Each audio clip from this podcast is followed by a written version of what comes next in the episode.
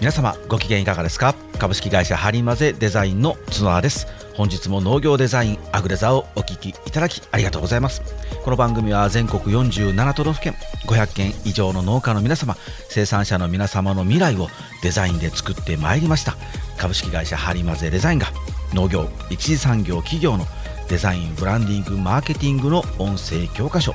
農業ブランマーケデザインを座右に置いていただき未来をハッピーにするお手伝いをしたいと願う番組です。はい。というわけで改めまして角田です。本日もよろしくお願いします。さてですね本日のテーマなんですけれども、えー、タイトルはですね毎日食べる何の変哲もないものほどブランド化が大切という長いタイトルをつけていました。もう一度言いますね。毎日毎日毎日食べる何の変哲もないものほど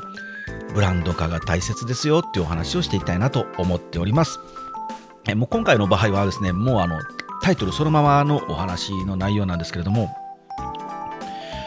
うん、ブランド化をねしましょうブランド化をしましょうというとですね、まあ、あのロゴを作ったりとか、うん、あとまああのそのねストーリーを作ったり世界観を作ったりとかっていうことなんですけどあの、まあ、ブランド化っていうとあのー、まあ、自分たちがね作っている商品。うんこれ何の変哲もないんだよと。もうあのほんま普通のトマトですとかもう普通のキャベツなんですよ。ナスなんですよとか普通のみかんなんですよとか。なのでそんなもうブランド化とかっていうのはねよくわからんし、まあ、普通のもんだからブランド化なんていらないじゃないのと。ねもうデザインもうそんなパッケージとかそんなねシールとか袋とか箱とかいらんよと。ましてそんなもうロゴとかそんなんもうもう無理無理いらんいらんいらんと。おっしゃる方が多いと思いますしそう考えてる方の方が多分多いんだろうなと思うんですよね。うん、これあのまあだろうなっていうよりはもう感触的にあの農業ウィークにねこの間出店もしてきたんですけどまあ本当ねあのほとんどの方がやっぱりねあのちょっとブースの前は素通りしていきます。うん伝えきれてないっていうのもあるんですよ、僕たちが。僕たちがこうちゃんと伝えきれていないっていうのもあるんですけど、やっぱほとんどの方がね、そういうふうになんかその、いやもうな、うち、そんなもんもう観光やし、ね、そんな大して、もうね、あのね、もう何か変わったものを作ってるわけでもないので、そんなもうブランド化とかね、もうそんなもうデザインなんてもう、へっっていう感じだと思うんですけど、あのそういうことをですねおっしゃる方がやっぱ多いのかなという感触もすごくあったので今回ちょっと喋っているのはそういうことなんですけどそれの考え方っていうかそのマインドがですねあの僕大きな問題なのかなと思うんですよね。こう農業界が抱える、うん、その全体が、ね、誰がっていうわけじゃなくて本当農業界全体が多分抱えているそのマインドというか常識通念になっているものがやはりねそれこう変えていかないとそれこそ売り上げも上がりませんじゃあ売り上げ上がらなければ利益ですよねね、農家さんでいうと所得になります。所得のアップっていうのは見込めないですね。SDGs の中にあの個人の農家の所得アップっていう項目がちゃんと入ってるんですよ。だから僕は本当にあの SDGs のマークつけてもいいんですよ。僕のこの活動っていうのは。活動というかねあのハリマゼデザインとしてのこのビジネスはつけていいんですけどなのでそういうことをねあの本当あの持続可能化していくためには何が必要かなって思うと、うん、それこそこういうあの商品のパッケージとかねこういうこうパッケージのデザインとかこういうものも大事なんですけどあポッドキャストでは見えてないですね僕今の雪印コーヒー乳飲料というのを飲みながら喋ってるんですけど、これね、美味しいんですよ。この、この500ミリのこのあの紙パックのコーヒー牛乳僕好きで、あの、しょっちゅう飲んでるんですけど、こうこういうものもね、パッケージが大事だと思うんですけど、何の話したっけな。えー、っと、忘れましたので、もう 戻ります。そう、こういうものもね、なんか、あの必要じゃないと思ってるんですけど、これがやっぱりね、すごく大事で、こういうことがないので、なかなか農業分野っていうのは、あの他のね、産業になかなかこう近づかないというか、近づけないんだと思うんですよね。で、そういうものが必要だなって分かっていらっしゃる方はね、めちゃくちゃ増えてると思います、今。すごく増えてきている感触がすごくあります。これもね、あの、この間の農業ウィークの話ばっかりで申し訳ないんですけど、やっぱああいうところに出店するとね、やっぱ感覚としてわかるんですよ。感覚というかもうデータとしてわかりますね。必要とされてるんだなっていうのは。素通りする方もね、すごく多いんですけど、立ち止まる方もやっぱり多いです。うん、今回はね、やっぱ蓋開けてみるとね、例年と同じくらいの人が来てくれました。で、例年と同じぐらいの人が来てくれたんだなっていうのは、そのパンフレットのはけ具合でわかるんですけど、の中でも、やっぱり、ね、純度の濃いお時間を過ごさせていただけたら、時間を過ごさせてもらえたなって思うのは、必要ですよね。なんとかしたいんですよっていう、こうね、あの、悲痛なお声がすごく多かったので、なんかすごくたくさんおしゃべりした気がします。うん。で、さらに今年は、コロナが明けてから、その生産者さん、農家さんたちだけではなくて、指導普及員の皆さんですね、JA さんとか、あと観光庁の、方とか、ね、農業振興局とかね、そういう皆さんがですね、たくさん来られたんですよ。多分あのコロナの時はあの、まあ、行っちゃだめよってことだったみたいなんですけど、まあ、もう開けたので、もうどんどん行きましょうっていう形でね、団体さんで来られる方多くて、でまあ、グループで団体で来てるんですけど、私だけちょっとここ気になったんで来てみたんですよって方、かなり多かったんですよ。前前でっていうかね、あのうちのその、えっとまあ、お相手にしませんリストね、相手にしませんよリストみたいな最初からちょっと作っていたんですけど、あの時間の関係上ね、あのもうあの、ね、単なるおしゃべりだけはもうしない、小段階にでしようってことで決めていったので、そういうこうあのちょっと対象外の中にやっぱりあの JA さんとか普及員の皆さんっていうのを一応ね入れていたんですよ。彼らはやっぱり移動も多いですし、んであんまりこうね反応が良くなかったんですけど、ただまあね、自分も農業をしていて JA の職員もしてるのよって方もたくさんいらっしゃるので、まあ、そういう方がねいらっしゃるかもしれないので一応ねお話はちゃんとしましょうっていうぐらいの感じにしていたんでそしたらあんまりだからこう JA さん来た JA さん来たっていう風にしてこうねあのがっつりと食いつくことはしないようにはしてたんですけどそんなね僕たちの態度なのに結構ね立ち止まってくれてね J さんたちとか振興局の皆さんからね声をかけてもらうことは今年本当に多かったんですよ。で何の話をしたかというと自分たちのその、ね、管轄しているそのね農家さんたちが生産者の皆さんがやっぱりねどうやって売ったらいいのかとかどういうね、まあ、ともも具体的に言うとパッケージとか段ボールとか袋とか箱とかシールとかそういうものがあと、まあ、リーフレットチラシとかもそうですけどであと SNS ですね。SNS でどうやってアピールしたらいいのかとかそういうね販売促進に対する反則に対する、うん、質問がねすごく多くなってきたっておっしゃってたんですよね。もう本当にあのね多いって言ってました。もう本当多いんですよって言って。だから指導普及員さんっていうのは名刺とかいただくとね技術普及員とか技術指導員とかで書いてるじゃないですか。もう技術はね僕正直ほんの失礼な話なんですけど普及員さんの存在もすごく大事だと思いますけど農家さんがね生産者さんがね自分でやる気があればもうネットで調べれば分かるんですよ。なんならうちのお客さんでも新規収納してあすごいですね新規収納でここまでよくしまなったんですけどなんかそのね学校とか通ったり普及員さんにお話聞いたんですか？って言ったらいやいやあの YouTube って方めちゃくちゃ多いですようちのお客さんでも。だからねあの作り手自分たちがねあの本気になればあの情報なんて何ぼでも入ってくるんですけどただいかんせんその売ることですね。販売促進に対する情報の集め方ってやっぱ難しいんですよ。これは農業分野の反則はこういうもんなんですよっていうね特化したねものがあまりないんですよ。ないというか多分このアグレザーだけだと思います。だけだと思うって思いますっていうかもうほんまこれだけなんですよ。だから農業のデザインしてる方もたくさんいるんですけどその人たちは自分たちが、ね、仕事としてしてるだけなのでその、ね、どうやったらあのこうやってあの売れるようになりますよっていうねその学べるというようなコンテンツっていうのは、まあ、皆無ですね。だから僕しかないんですけどだからこのアグレザーをこういうことをやってるのでまたよかったら聞いてくださいねという話は、ね、今回農業ウィークでかなりさせてもらったんですけど僕は一体何の話を今日今してるんでしょうか？ちょっと待ってくださいね。原稿に戻りますね。話してたっけ？あ、そうそう。何の変哲もないものほどブランド必要ね。そう、あの、もう、冒頭から吹っ飛んでるな、今日。はい、あ、大丈夫です。あの、時間はもう、やばいですけど、はい、大丈夫です。戻りますね。うんとですね、あの、結局そういうことで、いや、何の変哲もないんですよっていう方も、そのままね、じゃあもうあのとりあえず作ったものをおろしてればいいかっていう売り方をしてしまっているといずれねもうあの落ちるしかないんですよ、うん、落ちるって言うとあれですけど、まあ、先細っていきますしでもっと言うと好調でもバーンと力の強い人が横っ腹を突っ込んでこられるともう崩れますよね。うん、やっぱりそこの部分を対処しておかないと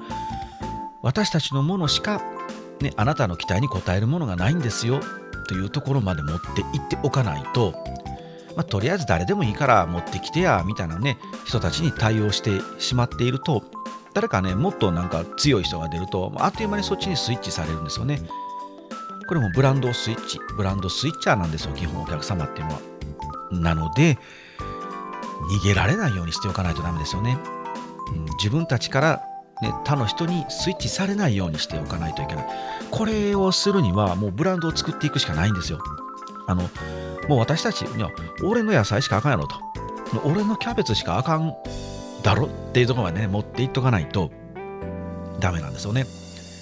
そこにねあの僕はあの突破するポイント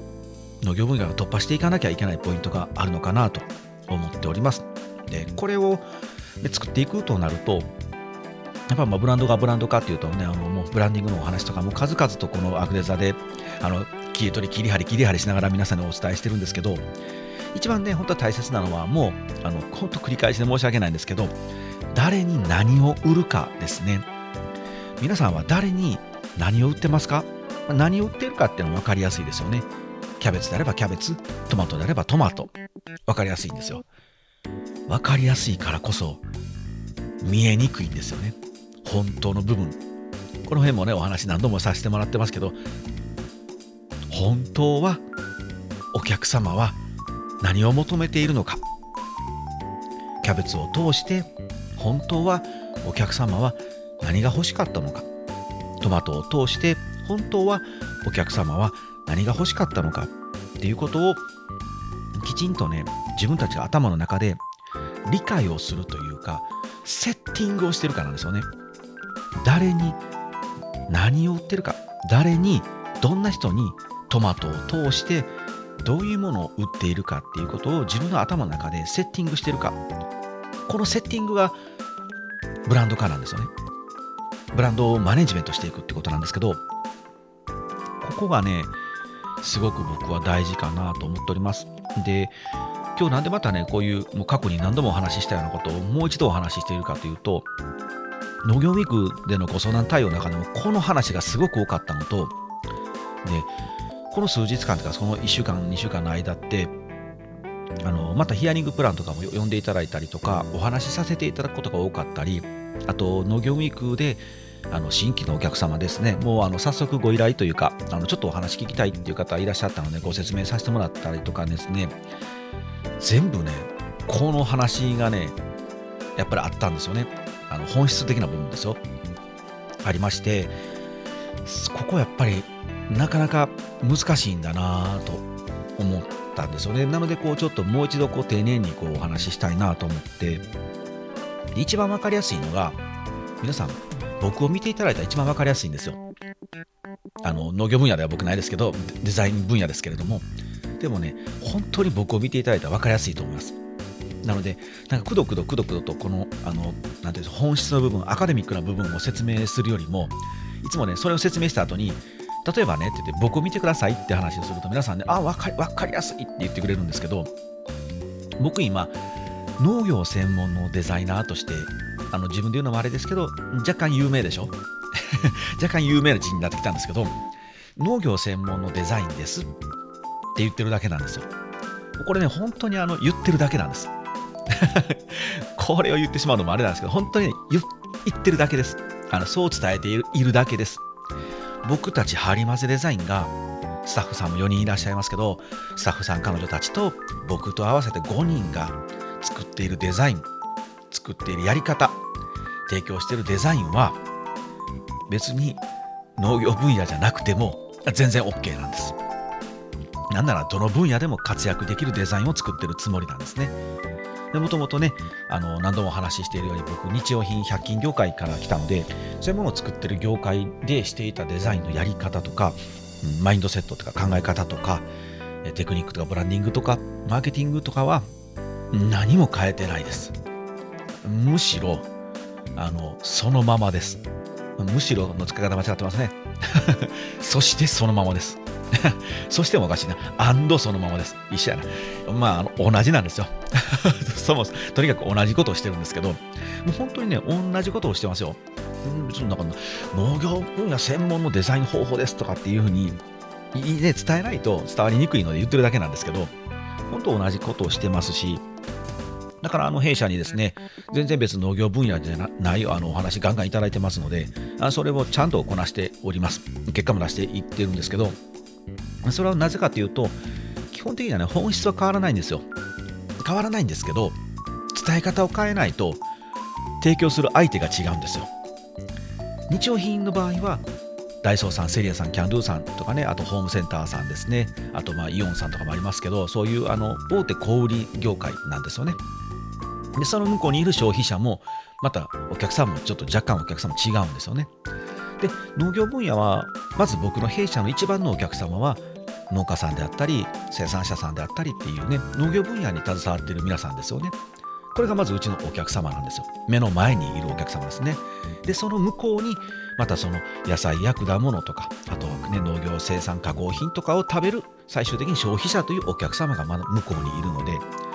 だから僕たちはお客様が違うので、このお客様に、ね、農家さんや生産者さん、農業分野のこのお客様に伝わる言い方に言い換えてるだけなんです。作業や繰り返しですけどやっているデザインの内容は全く同じなんですけどそれをお客様に合わせて農業分野のデザインですよと言い換えてるだけなんです騙されてるでしょ皆さん 騙されてるのもおかしいんですけど騙すわけじゃないんですけどあの伝わるように伝えてるだけなんですはい、なので僕たちが最終的に求めているのは皆さんの商品や皆さんが売れれば僕はそれでいいんですよ。もうそれだけです。もう売れりゃいいんです。だから売ってもらうためにこのデザインとは何だっていうことを伝えるよりも農業のデザインなんですよと農業専門のうちデザイナーなんでデザイン事務所デザイン会社なのでどうぞ安心してお任せくださいやり方はデザイン業界がやってるやり方ですよ。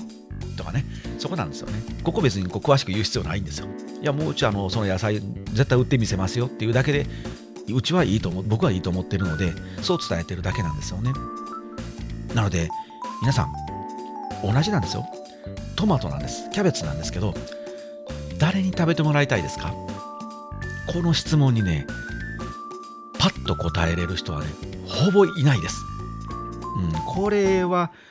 やっぱ農業分野特有だと思うんですよね。あ農業分野だけじゃないかな、うん、あのお店を開きました、うん、カフェを開きますとか。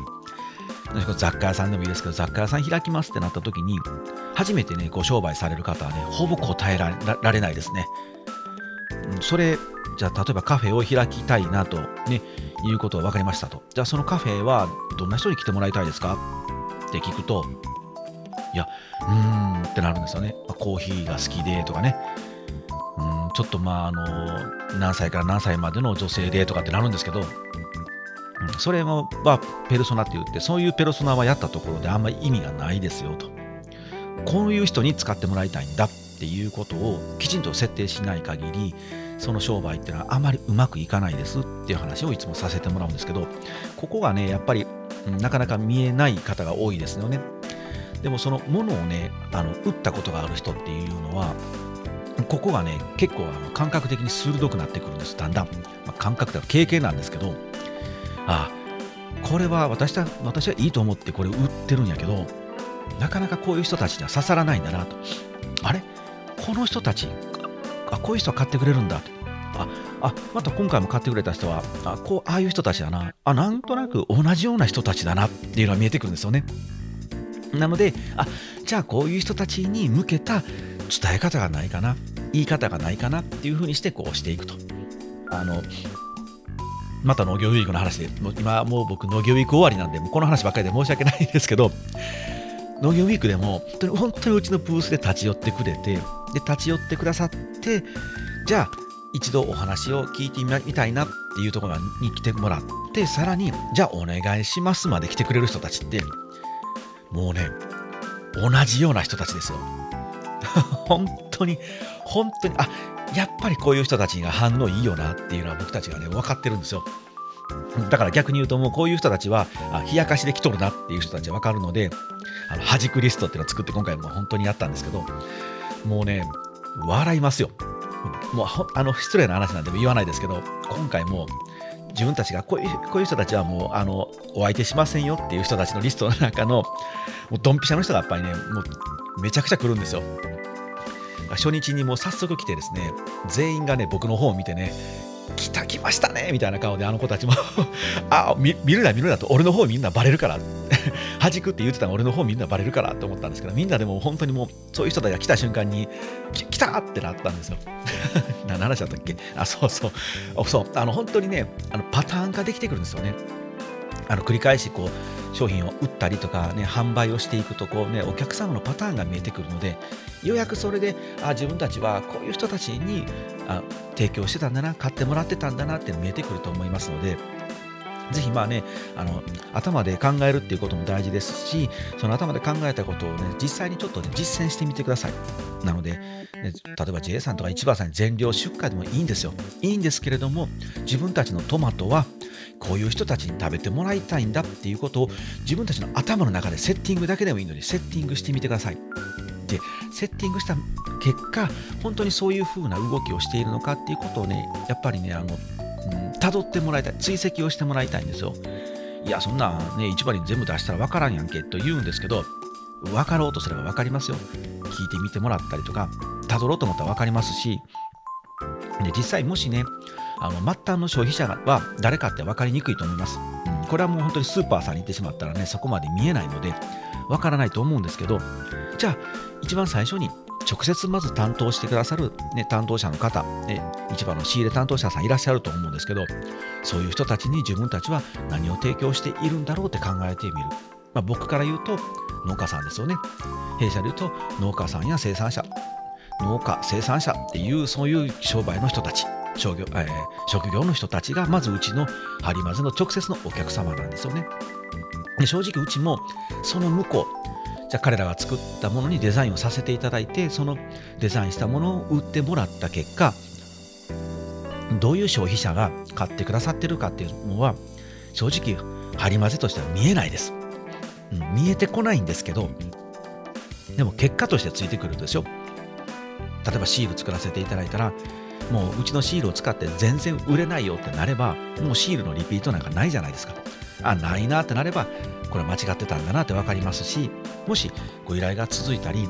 あの半年に1回のあの、ね、リピートだったのにそれが3ヶ月に1回になってきたみたいになってくるとあ出荷量増えてるんだなってなればそこのデータを取ることであ自分たちがセッティングしたお客様に刺さってるんだなっていうのが見えてくるでしょ。なのでいろんな手いろんなデータを手に入れてきちんとこうあ自分たちが打った施策、あの作戦がうまく機能しているのかなっていうことをあの考えるっていうことはできると思うんですよね。だから頭最初からいやもうそんなブランドかなんか必要ないとかやったところでわからないよ結果なんてって思った時点でもうそれは本当にわからないものです。なんとかわかるんじゃないのかなって思った瞬間何かが見えてくると思いますので、ぜひね、あの自分たちのはもうブランドなんか必要ないんだって思わないで、自分たちのものは誰が食べてるんだろう、どういう人たちに私たちは何を求められてるんだろうかなっていうことをしつこいですけど、頭の中で少し考えるだけでも、もう未来は必ず変わりますよ。あの YouTube の方見ていただけると思うんですけど、まあ、こんなん見てもしょうがないんですけど、ちょっとした、ちょっとした差で、未来はね、ブーッとこう変わっていくんですよ。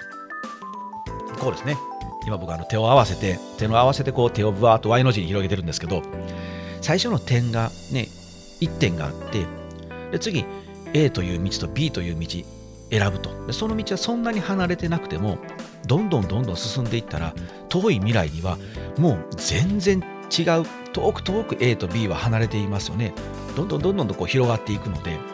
なので最初の1点っていうのはそんなに差がないかもしれないんですけどそんなにね変化がわからない違いがわからないかもしれないんですけどそれをやり続けていくことであこっちの道に来てよかったなって思える道に行けるはずなのでぜひね皆さん自分たちのものはブランド化なんて必要ないと思わないでですね誰に私たちは何を売ってるのかなと考えてみていただければ、うん、未来はハッピーになるかなというお話を農業ウィークと農業ウィークから帰ってきたこの1週間ほどは同じような話をあちらこちらでしてまいりました。喋りすぎてね、若干背中が筋肉痛で、背筋が筋肉痛で最近ちょっと痛いんですよ。喋りすぎやと思うんですよ。僕本当に、最近喋ってばっかりなんですよね。なんかやばいなと思うんですけど。はい。というわけでですね、本編、今日の本編はこちらで終わりにしたいと思います。はい、それでは雑談のコーナー行ってみたいと思います。えっと、先ほどちょっと YouTube の方にもね、エアマトエ店のあの、のえっと、目録、図録をですね、ちょっと見ていただいてましたけど、これ、えっと、国立,、えー、国立博物館ですね。国立博物館で今開催されていて、多分ね、えっと、待ってくださいね。まだ始まったばっかりで、うん、10月11日に始まったので、12月の3日まで開催されているらしいです。えー、特別展、大和へ受け継がれる王朝の美という、えー、展覧会なんですけど、これね、前から見たかったんですよ。ほんとすごく見たくて、で中にね、僕が見たいのは、あの、片田図屏風っていうのがあるんですけど、それがどうしても見たくて、行きたいなと思ってたんですけど、まあちょっと行く機会がないかなと諦めていた時に、たまたま本当にあのね、ちょっとまあお仕事で呼んでいただく機会があって、あの東京あたりにうろうろうろしてましたので、あ、これいけると思ってですね、なんとかもう滑り込んだのがですね、ちょっともう本当に時間が、あの、いろいろとね、あの、新幹線帰る時間とかがいろいろあってですね、結局1時間半ぐらいしか時間が取れなかったんですけど、もうなんとか行こうと思って行きました。で、あの、音声ガイドもね、借りて、あの、湯婆婆の声で聞きながら あんなもんもう湯婆婆にしか聞こえないんですけど、あ、あの、楽し皆さんもしあったら行ってみてください。そのええ声で聞きながらですね、あの、その世界にどっぷり使ってきたんですけど、で、大和絵って皆さんね、多分ね、聞いたことないと思うんですよ。あの、大和絵と、で、唐絵って言ってですね、あの、飛鳥時代とか奈良時代ぐらいに、えー、中国ですね、中国から唐の都ですね、その都から、えー、っと、で由来というか伝来してくる絵があるんですね。それをね、カラから、唐から来たので、カラの絵と書いて、カラ絵っていうんですよね。でそれがこう、まあ、あの中国の風景とか、あと宗教がなんとか老人とかなんとか仙人とかね、描かれているとかっていう、そういうものが日本に入ってくるんですね。で、そういうものを、まあ、モチーフというか、あの、土台にして、どんどんどんどん日本人の絵師たちがアレンジを加えていって、日本っぽい主題とか、日本っぽい技術とか画材とかを使って描き始めたものを大和絵っていうんですね。めちゃくちゃ有名なのは鳥獣戯画とかね、あとはあの教科書で絶対見たことあるのがあの伝源頼朝像ですね。あれ最近伝なんですよね。僕子供の時は源頼朝って習ったんですけど今最近あれ？これ頼朝じゃないじゃないの？みたいな感じがなってきてるので一応あの伝ってつけとこうかって感じになってですね。最近伝頼朝像なんですよね。あめちゃくちゃ余談ですけどあれすごいですよね。本当にあの大泉洋さんにそっくりですよね。もうああのね、去年の鎌倉殿の大河で、あの源頼朝をね、大泉洋さんされてましたけど、もうそっくりやなと思って僕、なんか特徴というか雰囲気というか、あれがやっぱり三谷幸喜さんのキャスティングの凄まじさですよね。よく見つけてくるな、こんな似た人って思いますけど、昔あったあの新選組の時もそうでしたけど、近藤勇の香取慎吾さんとか、土方歳三の山本浩二さんとかもうそっくり。もう土方歳三なんてもう土方歳三でしたよね。もう山本浩二さんじゃなかったですもんね。いやああいうキャスティングがすごいですよね。雑談なんで脱線が今日なんか脱線がえぐいですけど。ちょっと待ってくださいね何の話だったっけ？えっ、ー、とあで源頼朝像や。そうそうそうそう。ああいうものとかね。あとはですねうんとこれあんま皆さん知らないかもしれないんですけどえっ、ー、と土雲の絵図とかね、あと、小川寺縁起絵巻。小川寺ってのは和歌山にあるんですけど、小川寺縁起で絵巻とか、あとは古今和歌集とかね、そういうものもあったりとか、で僕が一番ね、見たかったのが、あの、片田図、片田図屏風っていうのがあるんですけど、片田って、えー、っとね、秀吉編をね、皆さん聞いていただいてる方は、片田ってもしかしたら耳に残ってるかもしれないんですけど、あるあの、土地の名前なんですね。港の名前なんですけど、今でもね、片田田漁港っていうのがあるんですよ。片田ってね、硬い田んぼって書くんですけど、これあの滋賀県の大津市にある片田っていう、えー場所がありましてそこをね描いてる絵図なんですけどもうあのー何の変哲もないってあれですけど琵琶湖がね、えー屏風があってその屏風のその、えー画面半分上半分が全部琵琶湖なんですねで下半分にその片田の漁村の街並みが描かれてるんですけどこれがねちょっと見たかったんですよ。これが見たくてあのあ行きたいなと思って行ったんですけどしかもね行ったんですけどね展示はされてたんですけどね半分なんですよね。もうねまた多分会期あの途中であの中身入れ替えるのでああいうのってくそ後半に来るんかと思いながら。あれはねあのぜひちょっと僕はあの皆さんの前で喋りたいなと思ってまして片田ってねあの本当に歴史が古い町なんですよ。でちょいちょいね僕みたいな歴史オタクはね敏感に反応するんですよね。うお片田ってなるんですけど。まあその本当に秀吉編を聞いていただいたらあの特に戦国時代はですね片田っていう場所は信長がすごく重要拠点とした港なんですよね。なので信長が抑え込むんですけどそこをね描かれてるのがこの片田図屏風っていうのがちょうどねその時代なんですよ。伝土佐光持さん光茂と書いてあの光の茂と書いてね光持って読むんですけど土佐派あえっとね加納派と土佐派この話ももうもう詳しくなるとちょっとあれなんでもうやめときますけど土佐派の,、まあ、あの2代目かな確か2代目だったかな、うん、あの有名な方であのこの方が書いたって言われて絵師さんが書いたって言われてましてあ信長の時代信長秀吉家康はこれを見ていたんだこのこの景色を見ていたんだなっていうのをね見たくて行ってきたんですけど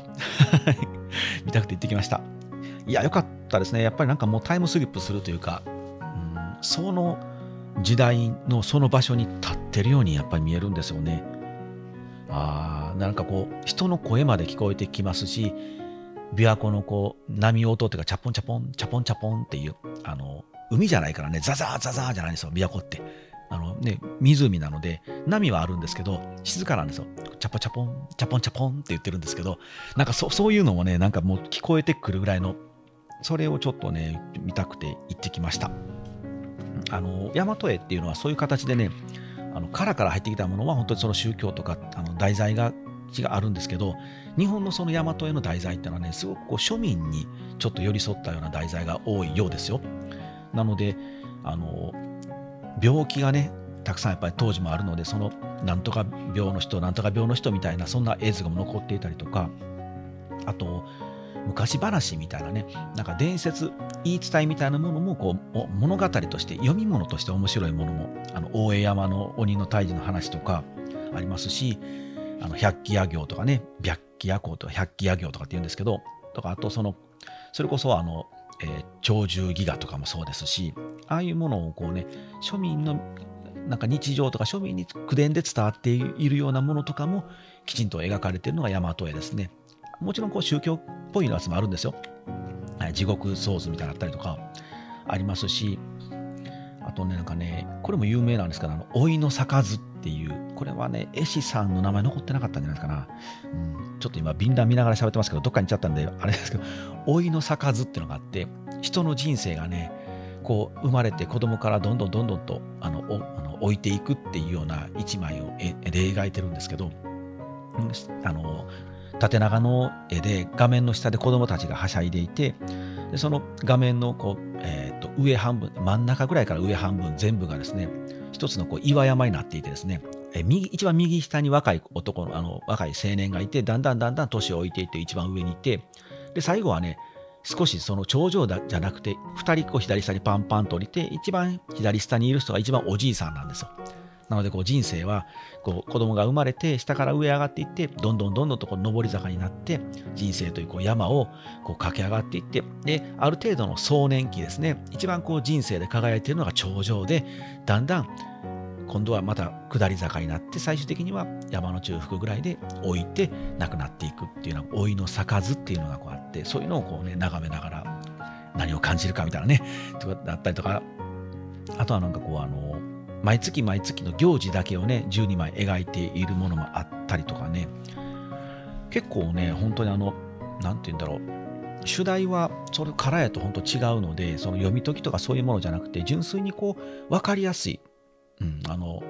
絵が絵が全く素人ですよって言ってもね分かりやすい。あ僕もねこんだけ、え好きなんですけどあの基本あんまり知らないんですよ。素人なので。だからああいいなと思って眺めるだけなんですけどそういうものでもねあの全然こう楽しめるのがねこの大和絵なんですよねであと大和絵の特徴としてはそのなんか世界に入って入ってしまうというか、こう世界に入り込めるっていうのがこの楽しさですね。あの、主天童寺絵巻とかもめちゃくちゃ面白いですからね。主天童寺って皆さん知ってます？あの、超、日本でもかなり有名な鬼なんですけど、あの、大江山っていうね、京丹波、丹波にいる大江山っていうところに住んでいる鬼をですね、源頼光、源頼光が4人の弟子、えー、弟子というかね、4人の部下を従えて倒しに行く。四天王と言われている人たちを連れて倒しに行くんですよね。渡辺の綱とか、坂田の金時とかですね。坂田の金時はちなみに金太郎さんですよ、皆さん。金太郎さん。金太郎さんを連れて倒しに行くって話ですね。ああいうのもね、こう読み物として面白かったりするので、あ、現在、僕が言ったやつは、うんと、えー、鳥獣戯画のあの巻物もかなり長い。あれ多分ね、何本かあるんですけど、全部はね、やっぱ公開されてなくて、多分入れ替わるんだと思うんですけど、あのずっとね、中身見えて、あの有名なカエルとウサギのシーンはちゃんと公開されてましたので、もし皆さん、あの肉質が見たいなって方はね、ぜひ行っていただけたら。うん、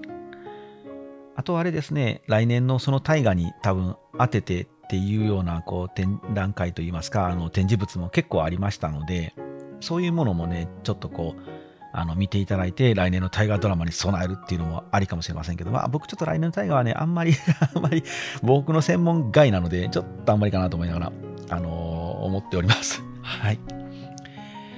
はい。というわけでですね、また皆さん、ぜひよかったらですね、この展覧会、かなり面白かったので、でちょっとね、時間がね、やっぱり、あののゆっくりと行く方が面白いので、時間がある時に行きたいんですけど、一つだけね、あの、クレームと言いますか、あの意見を言わせていただくと、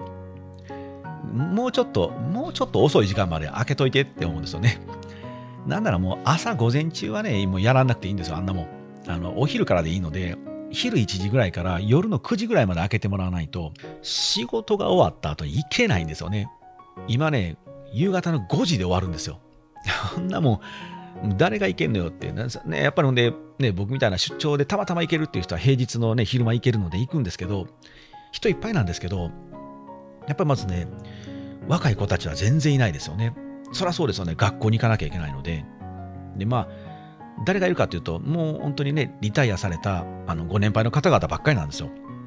いいんですよ。ご年配の方々もその豊かな暮らしをしてもらっていいんですけど、やっぱりこういうアートっていうか芸術とかに触れてもらいたいのは僕やっぱ若年層なんですよね。子供たちにぜひ見てもらいたいんですよ。なので学校が終わった後にねお父さんお母さんと行けるとか学校が終わった後に友達同士で行けるとか